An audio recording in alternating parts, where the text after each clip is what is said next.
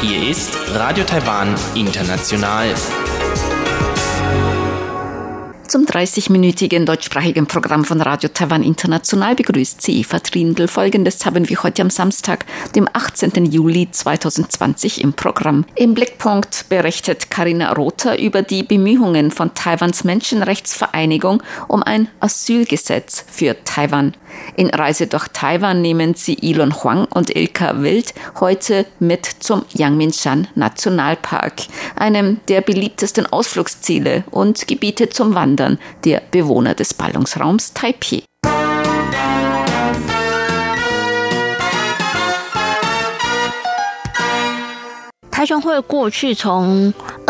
Die Taiwan Menschenrechtsvereinigung hat zwischen 2013 und 2018 circa 50 Asylantragsteller in Taiwan betreut. Diese 50 Leute kamen vor allem aus zehn Ländern. Am häufigsten waren es Tibeter und Chinesen. Der Rest kam aus Uganda, Syrien, der Türkei, Kolumbien und so weiter. Sie kamen, weil sie in ihrem Heimatland verfolgt wurden.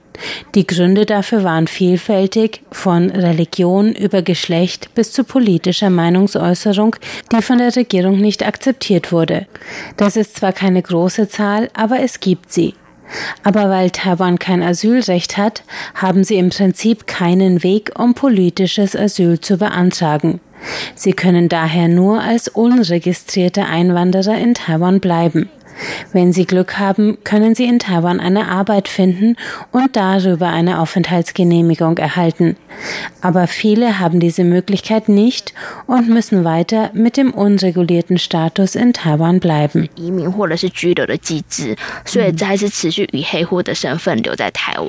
So fasst Lin Shu-han die Situation von Flüchtlingen in Taiwan zusammen. Sie ist die Flüchtlingsbeauftragte der Taiwan Menschenrechtsvereinigung. Weil Taiwan bisher jeden Asylantrag auf Einzelfallbasis bearbeitet, hat sie mit anderen Organisationen zusammen eine Vorlage für ein Asylgesetz geschrieben, das das Asylverfahren formalisieren könnte. Die Gruppe, die derzeit am stärksten nach Taiwan drängt, nämlich Protestflüchtlinge aus Hongkong, ist von dem Entwurf allerdings ausgeschlossen. Die Taiwan Menschenrechtsvereinigung will, dass ein taiwanisches Asylgesetz für alle Menschen gilt. Aber im Gesetzesentwurf steht, dass nur Ausländer und Menschen ohne Staatsangehörigkeit asylberechtigt sind. Demnach werden Menschen aus China, Hongkong und Macau auf Basis der geltenden Verfassung der Republik China Taiwan von dem Asylrecht ausgeschlossen. Wir sind uns dieser Tatsache bewusst. In der Vergangenheit wurden seitens Regierung und Bevölkerung oft Sorgen um die nationale Sicherheit laut, wenn es darum ging, Chinesen, Hongkonger und Macauer im Asylrecht mit einzuschließen. Daher klammert der Gesetzesentwurf, den wir zum Welttag der Flüchtlinge vorgelegt haben, Menschen aus China, Hongkong und Macau vorerst aus. Laut Verfassung sind Hongkonger keine Ausländer. Für sie gilt jedoch im Gesetz zur Regelung der Beziehungen zu Bürgern aus Hongkong oder Macau der Satz, wenn einem Bürger Hongkongs oder Macaus politische Verfolgung droht, ist ihm humanitäre Hilfe zu gewähren. Deswegen gibt es zumindest eine gesetzliche Grundlage, auf deren Basis die Hongkonger die zugesagte Unterstützung einfordern können. Wir denken, es wird schwieriger sein, das Asylgesetz durchzubringen, als die Hilfe zu garantieren, die Tsai Ing-wen politisch verfolgten Hongkongern bereits zugesichert hat. Und deshalb macht die Taiwan Menschenrechtsvereinigung Werbung für ihren Entwurf eines Asylgesetzes, auch wenn Hongkonger darin nicht mitgedacht sind. Gleichzeitig fordert sie auch, dass die Aufnahme von Asylsuchenden aus Hongkong formalisiert und transparenter gemacht wird. Das war ein Beitrag von Karina Rothe. Radio Taiwan, international aus Taipei. Nun geht es weiter mit Reise durch Taiwan. Elon Huang und Ilka Wild berichten heute über den Yangmingshan Nationalpark.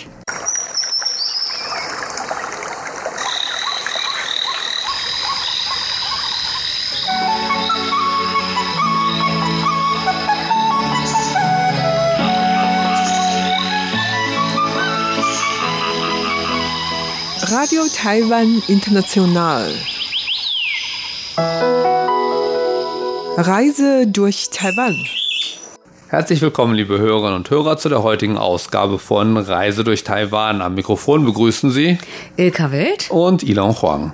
Ja, heute geht's in die Berge. Ja. Und zwar, wir haben ja viele Berge in Taiwan, sehr hohe Berge auch in Zentral-Taiwan und so weiter. Aber diesmal wollen wir gar nicht so weit weg, denn Taipei ist eine Riesenstadt. Metropole mit Taipei 101, Riesen, Hochhäusern und so weiter.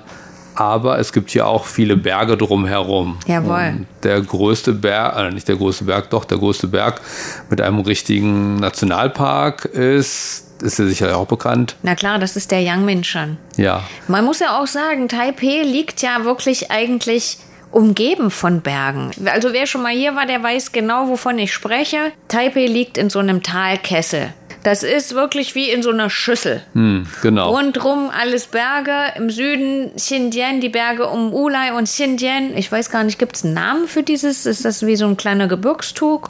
Bestimmt, muss Ja, ich sagen, weiß hab ich jetzt noch auch nicht so ganz genau. Geguckt, ja. Muss ich nochmal gucken. Richtig. Weil alle sprechen immer über Yangshan. und- äh, Ja, ganz genau. Und der ist quasi oben im Norden. Also der überragt die ganze Stadt. Mhm. Aber wie gesagt, rundrum sind auch eine ganze Menge Berge. Auch im Südosten gibt's dann hier dieses Gebiet hier Xiangshan. Hm, genau. Das ist auch ja, relativ hoch, aber natürlich nicht so hoch wie der Yangmingshan. Ja, ja. Aber Und auch ist ein auch, Genau. beliebtes Wandergebiet oder Spaziergangsgebiet. ja, ja. Genau, ja. Hat aber nicht diesen Nationalparkstatus, glaube Genau, ich. Ne? nee, nee, das Ja. ist richtig. Das ist eben das Coole hier in Taipei. Man kann eben innerhalb kürzester Zeit von diesen überfüllten Straßen Mhm. hier schnell in Berge und Wälder kommen, wo es teilweise vor allem in der Woche doch oft ziemlich ruhig ist. Genau. Und ja, man kann tatsächlich auch ein bisschen alleine sein in der Ja. Zeit. Ja. Vielleicht mal nur ganz kurz am Rande, da gibt's manchmal sogar in der Stadt solche Sachen. Also ich weiß nicht, kennst du den Zhishan?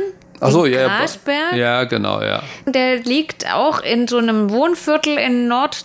Taipei Mhm. und das ist wie so ein, sieht vielleicht aus wie ein Hügel, aber wenn man da drin ist, kommt dir vor wie ein Riesenwald Ja. und da kannst du den ganzen Tag drin verbringen, kannst wandern, da gibt's einen Tempel und da genau. gibt's auch irgendwie mal einen Kaffee und so. Also man kann wirklich auch so kleine Touren machen, aber heute, glaube ich, kommen wir eher zu den wirklich anspruchsvolleren Zielen ne? und das ist dann im Yangmingshan. Ja, genau. Also da, gut, Yangshan ist eben auch ganz toll, ist im Prinzip für alle was. Also es gibt halt die ganz einfachen Spaziergänge, mh, kann man auch mit dem Bus dann hochfahren und dann kann man da eben leicht auf diesen, auf den leichten Wanderwegen lang gehen oder eben Bürgersteige, gibt ganz normale Bürgersteige, aber man kann dann auch richtig in die Berge reinklettern und reinspazieren. Und wie gesagt, es gibt für alle was und nicht Leute, die zu Fuß unterwegs sein möchten, sondern auch Fahrrad. Äh, Oh ja. Fahrräder. Ja, also das ist eine ganz tolle Gegend zum Fahrradfahren. Da kennst du dich ja bestens aus. Ja, wir s- also ich bin früher sehr oft dort hochgefahren oder durchgefahren und so weiter. Es gibt nämlich auch, vor allem es wird auch nicht langweilig, Ja. es gibt ähm, ganz viele verschiedene Auffahrten und dann Ja. eben auch wieder Runterfahrten. Runterfahren macht natürlich am meisten Spaß Ja, wenn man dann die Autos überholen kann. Aber, aber es gibt also ganz viele ähm, auch unterschiedliche Ansprüche. Manche sind ein bisschen steiler, ein bisschen länger und so weiter. Also man kommt auf verschiedene Weisen dort äh, hochgewandert oder hochgefahren mit dem Fahrrad. Also es ist wirklich eine ganz tolle Sache. Und es ist halt langgezogen. Man findet immer irgendwie was Neues und so weiter. ja, Ja. Das ist ja ein Riesengebiet. Das sind ja viele, viele Hektar. Also ich glaube, das ist eine, also gerade hier jetzt nicht in Zentral-Taiwan. In Zentral-Taiwan gibt es ja diesen, diesen Gebirgszug des Alishan. das genau, ist ja ja. auch ein Ri- Riesengebiet und auch den, den Yushan, das ist ja der höchste Berg. Aber hier gerade in Nord-Taiwan ist es ja das größte Gebiet in einem sozusagen. ne? genau. Und Also- Yangmingshan heißt ja auch dieses ganze Gebiet. Genau, das, ist ja ein ziemlich Nationalpark. Seit den 80er Jahren ist es ein Nationalpark, also genau gesagt neunz- seit 1985 ist es ein richtiger Nationalpark. Mhm. Und der zieht sich, wie groß er jetzt ist, habe ich total vergessen, habe ich mal gesehen, aber viele, viele Hektar. Und er zieht sich eben durch Taipei Stadt und New Taipei Ja. Genau. hinweg. Ne? Also er, er durchzieht beide Städte Ja. und äh, von Norden Also er ist halt nördlich gelegen und zieht sich dann eben bis nach Osten hin. Die Also- Ausläufer sind halt sehr, sehr weit auch. Ja, je nachdem, wie man das fassen will, das kann man schwer sagen. Aber so, ich sage mal so, der wirklich zentrale Teil ist bestimmt, würde ich sagen, 50 Kilometer. Mhm. Von Ost nach West. Ja, also es gibt tatsächlich auch einen Wanderweg sozusagen Mhm. man durch Taipei, beziehungsweise der dann eben auch über den Yangshan lang geht. Ja. Und wenn man jetzt bei uns losgeht, wo ich wohne, im Dahu Park, und dann kann man da lang spazieren, dann kommt man über den Yangshan und kommt auf der anderen Seite in Guandu wieder runter. Mhm. Ja. Sind ungefähr 60 Kilometer. Ja, ne? siehste, siehst du, hatte ich doch gut geschätzt, Ja. oder? Sehr gut. Gutes Auge, gutes Augenmaß. ne? Und es, wir kommen gleich nochmal dazu, was man da oben so Mhm. machen kann. Und, aber eben, selbst wenn man unten in der Stadt an den Flüssen entlang fährt und Mhm. so weiter und dann die verschiedenen äh, Blicke auf den Yangmingshan oder auf das Gebirge hat, ist es sehr, sehr schön. Also Ja.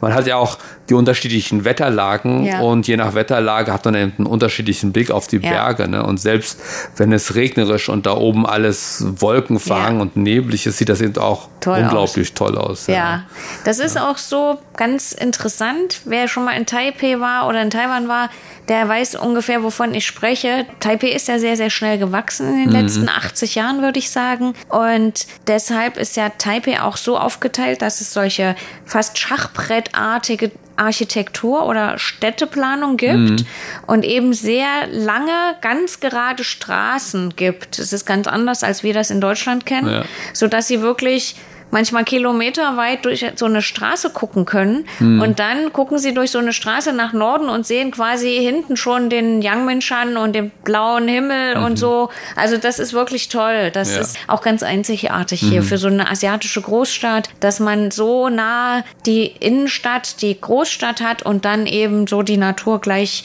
die sozusagen diese Stadt umrahmt. das ist ganz wirklich genau, ein tolles ja. Ding. Wenn man kurz ein bisschen was zu den Daten sagen oder ein paar Zahlen sagen, der Berg geht auf über 1000 Meter hoch oder Ja. nicht mal dieser Park. Der höchste Berg ist der Qixing, also Sieben-Sterne-Berg. Mhm. Der ist auf 1120 Metern über dem Meeresspiegel angelegt und insgesamt ist das Ganze ein Vulkangebiet. Ja. Es, es sollen etwa 20 erloschene Vulkane dort geben. Ja. Und ähm, ja, ich hoffe mal, ähm, sind wirklich alle erloschen.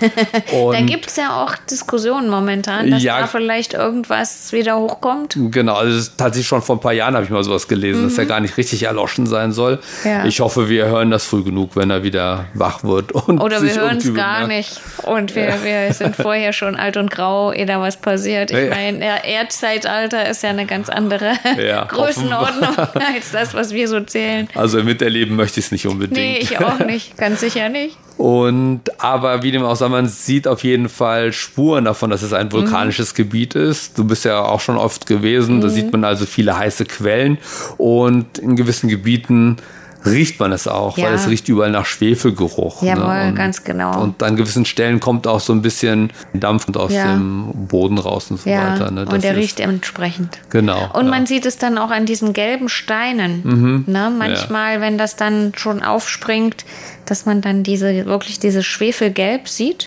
Das hat man auch früher abgebaut in, im Yangmingshan. Ja. Und es gibt auch einen Wanderweg, wo man das angucken Mhm. kann, einen sogenannten Japanese Trail. Okay. Hast Weiß du ich gar davon nicht. schon mal gehört? Den kenne ich noch gar nicht, ja. Das ist schon Richtung Jinshan. Okay. ähm, in- Dann geht's auf die andere Seite runter. Richtig, das ist Mhm. schon auf der, quasi auf der anderen Seite wieder. Und da kann man äh, schön in den Wald reinlaufen. Und da sieht man auch mal, wie die- zu den alten Zeiten in den 20er, 30er Jahren noch diese Schwefel. Quader, die haben ja solche Quader abgebaut, dann auch da auf diesen Wegen transportiert worden sind. Ah, das ist Mhm. okay. ganz interessant. Ja, siehst du, ich habe ja eben gesagt, man, das ist so groß, äh, das ganze Ja. Gebiet, dass man immer was Neues entdeckt. Und ich habe jetzt nichts Neues entdeckt, aber was Neues erfahren. Ja. Ich habe gerade gesagt, er ist ziemlich hoch, der Berg. Ja. Oder nicht ziemlich, 1000, über 1000 Meter hoch. Und das Interessante ist, man merkt tatsächlich dann so Temperaturunterschiede oder Wetterunterschiede. Ja. Dort oben sind es ungefähr im Schnitt drei, vier Grad kühler als Ja. hier unten in der Stadt. Im Sommer kann es manchmal durch die, ja, weil es einfach eine Großstadt ist, noch ein bisschen heißer sein. Hm. Oder der Unterschied, der Temperaturunterschied dann noch ein bisschen größer. Ja. Aber es sind so von den Statistiken her eben sind es tatsächlich so 4, 5 Grad Ja. kälter dort oben. Ja. Und ich habe das auch mal tatsächlich miterlebt. Ich bin einmal mal dort hochgefahren, als hier die Tour de Taiwan dort ihr Ziel hatte. Und ich bin dann da hochgefahren Hm. Mit dem Fahrrad. mit dem Fahrrad, um mir das anzuschauen. Aber da oben war es alles neblig und regnerisch Mhm. und so weiter früh am Morgen. Und dann, als das Ganze fertig war, bin ich wieder runtergekommen. Und hier unten in der Stadt war alles sonnig. Ja. Äh, Es war unglaublich. Ne? So Ja. ein, ich musste halt mal, oben habe ich mich auch warm angezogen Ja. und so weiter. Und hier unten konnte ich dann halt wieder meine kurzen Sachen anziehen. Ja. Das war äh, so erstaunlich. Also es ist in der gleichen Stadt, aber eben allein durch diese Höhenunterschiede ist das Ja. so ein Unterschied. Ne? Genau. Das ist also. ja. Und das nutzen ja die Leute auch. Also Das ist ja eben dann auch ein, so eine Möglichkeit, um der Hitze zu entkommen in der Richtig. Stadt. es gibt ja schon diesen Trend jetzt auch, dass mehr und mehr Leute da wandern gehen. Ne? Also Wandern ist sowieso sehr groß in den letzten 10, 15 Jahren. Ja. Überhaupt Outdoor-Sport. Ja. Wandern war so schon etwas länger ganz populär und jetzt kommen auch Laufen mit dazu. Mhm. Ja. Man sieht dort oben am Wochenende oder überhaupt sehr viele Leute wandern, aber es gibt dann auch das, die ein oder andere Rennveranstaltung ja. dort oben. Ne? Das ja. ist, äh, also so richtig schon. Man würde dazu, glaube ich, noch in Deutschland Crosslauf sagen. Ja, oder, oder, Ultramarathon gibt es ja inzwischen. Ah, ne? Also es okay. gibt hier inzwischen, das ist jetzt nur ganz am Rande, aber es gibt inzwischen hier in Taiwan auch so eine Ultramarathon Ah. Association und Ja. die machen dann eben auch verschiedene Läufe halt in den Bergen und so weiter. Taipei bietet oder Taiwan bietet sich natürlich dafür an. Und dann gibt es halt verschiedene Strecken und dann auch Yangshan. Die arbeiten gerade an einem Lauf oder denken gerade über einen Lauf nach, eben der dann quer durch ganz Taipei Ja. Mm. durch die Berge läuft, also 60, 70 Kilometer. Da, lang, ne? also, Ja. also wie Machst du da gesagt, mit? äh, ich, ist mein Traum, aber ich glaube nicht. ja, das ist, also das wäre ein Traum, also da lang zu laufen. Ja. Das ist ja. Unsere Kollegin Uta Rindfleisch hat da schon Ja. mal abgewandert. Ja. Ah. Also das ist auf jeden Fall eine Herausforderung und Ja. was sowohl für den Körper ist eine Herausforderung, aber fürs Auge ist es eben was Wunderschönes. Ja, ja, genau. Hast du in den letzten Monaten da was Besonderes entdeckt oder hast du einen, einen Lieblingsweg oder so? Nee, also was, ich war kürzlich tatsächlich mal da, um was über die Kirschblüten mir so anzugucken und Ja. zu machen. Wir sind da hochgefahren, wir sind mit der Familie hochgefahren, also Mhm. mit dem Bus. Da muss man eben auch sagen, es ist ganz leicht zu erreichen, Ja. nicht nur mit dem Fahrrad oder zu Fuß, sondern eben von überall Ja. fahren Busse dort hoch. Ja. Und dann sind wir da hochgefahren. Gut, bevor es richtig losgeht, haben wir noch gegessen, Mhm. Mittagessen. An der Bushaltestelle gibt's lauter Stände und so Ja, weiter. ja. Und mein Sohn liebt seit einiger Zeit eben stinkendes Tofu. Ah, und oh. dort oben gibt es zwei Stände und seitdem fragt er uns auch immer wieder, wann wir denn mal wieder hochfahren. Ah. Nicht unbedingt um die schöne Landschaft, sondern er möchte unbedingt wieder da oben das Tofu, Tofu essen. Ah. Ja, aber dann sind wir lang spaziert. Wir haben einen ganz normalen Spaziergang dort Ja, gemacht. Also ja. ganz normal so auf äh, Bürgersteigen und so weiter Ja. oder Wand Spaziergängerwegen. Und wir sind dann eben auch an die normale, berühmte Blumenuhr dort gekommen. Das ist halt im Zentrum von dem Park. Genau. Da sind halt lauter schöne Blumen, verschiedene Pflanzen, Kirschblüten natürlich auch, aber auch Azaleen und was es alles für Pflanzen gibt. Also Das heißt, das ganze Jahr über blüht da, oder fast das ganze Jahr über blüht da irgendwas. Ne? Ja. Auch die Kirschblüten ziehen sich da halt über mehrere Monate hinweg, weil es eben auch mehrere verschiedene Arten von Kirschblüten gibt. Und dann sind wir aus Versehen in so eine kleine Privattour reingeraten. Also Ja. ich habe da bei den Leuten da ein paar Fragen gestellt Ja. und dann haben die da gesagt, ach, weißt du was, ich habe gerade nichts zu tun, ich nehme euch mal mit. Ja. Und dann kam da noch ein, grad ein jü- anderes jüngeres Ehepaar dazu Mhm. und dann hatten, haben wir dazu fünf da uns den Park angesehen in Ja. der Gegend und ein paar neue Sachen erlebt auch und nicht, ges- nicht erlebt, sondern gesehen und auch ein paar neue Sachen erfahren. Ja. Ich habe zum Beispiel ein neues Gebäude dort entdeckt, das habe ich noch nie gesehen vorher. Das heißt Guangfu-Gebäude. Okay. Und das wurde 1971 erbaut, um Ja. an die Xinhai-Revolution Ja. ähm, zu erinnern. Also Ja. das ist ja eine ganz bekannte, der, der Staat sozusagen zu der Revolution gegen die Qing-Dynastie damals. Ja. Und in diesem Gebäude wurde das da dem gedacht. Und was wir da gemacht haben, ist eben Tee probiert. Also erstmal, das, das Gebäude ist in so einem nordchinesischen Palaststil gebaut. Ja, also von da ja. ist das schon- auch schon ganz nett. Und Ja. dann wird da drin Tee verkauft. Ja. Und die Leute erzählen einem da auch was über Tee. Und da habe ich auch Ja. tatsächlich was Neues über Tee erfahren.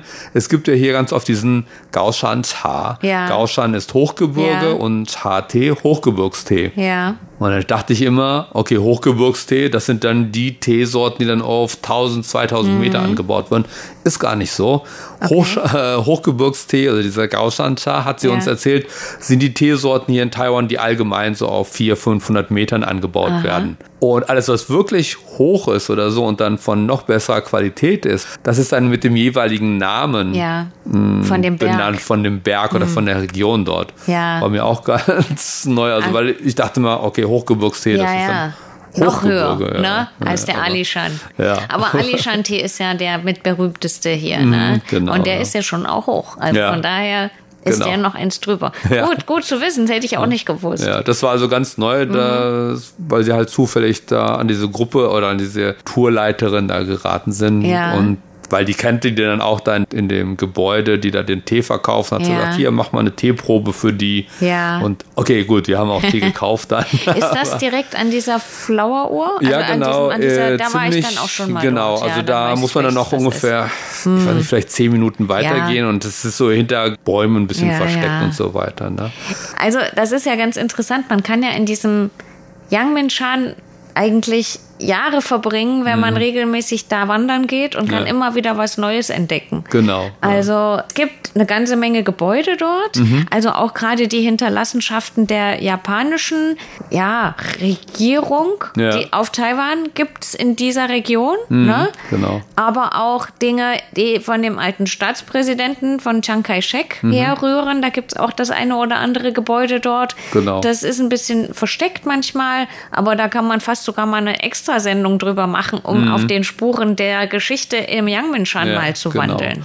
Und da habe ich zum Beispiel dann auch ein bisschen was Neues erfahren. Gut, was man allgemein weiß oder was man oft hier weiß, ist, früher hieß der Berg eben anders. Der hieß eben Zaoshan, Grasberg und Ja. so oder hatte auch noch ein paar andere Namen. Ja. Aber dann wurde er von Chiang Kai-shek in den 50er Jahren zu Ehren eines berühmten chinesischen Dichters Wang Yangming dann zum Yangming-Berg oder Yangming-Park dann später eben umbenannt. Ja. Und das war eben eine sehr beliebte äh, Stelle für Chiang Kai-shek und seiner Frau eben, dem, also dem alten Präsidenten hier von Taiwan, dort sich mal zurückzuziehen. Die haben dort auch eine eigene Residenz Mhm. Ja. gehabt, die auf Englisch heißt das Grass Chateau Mountain, also Ja. Grasberg, Grasschlossberg. Und die Reiseleiterin oder diese Tourguide, die uns da ein bisschen was erzählt hat, die hat uns erzählt, dass ältere Freunde von ihr, die dort schon lange gelebt haben, haben gesagt, wenn man da ein bisschen Pech gehabt hat mit dem Timing,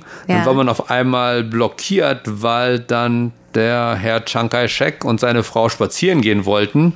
Und dann wurde natürlich alles abgeriegelt und Ja. so weiter. Und dann konnte man halt nicht mehr raus und nicht mehr rein und in Ja, dieser Zeit. Ne? ganz blöd. Und äh, ja, das, äh, ich weiß nicht, ob man dann immer einen Blick auf den Präsidenten werfen konnte und so, aber eben das war so eben, ja, die Sache, mit der man sich abfinden musste, Mhm. wenn man in der Nähe, Nachbarschaft vom Präsidenten wohnt. Ne? Der hat Ja, dann- ja, das stimmt. ja, auch sonst gibt's ja, du hast gesagt, viele Sachen zu sehen auch. Es gibt auch dort oben eine Universität auch. Ja.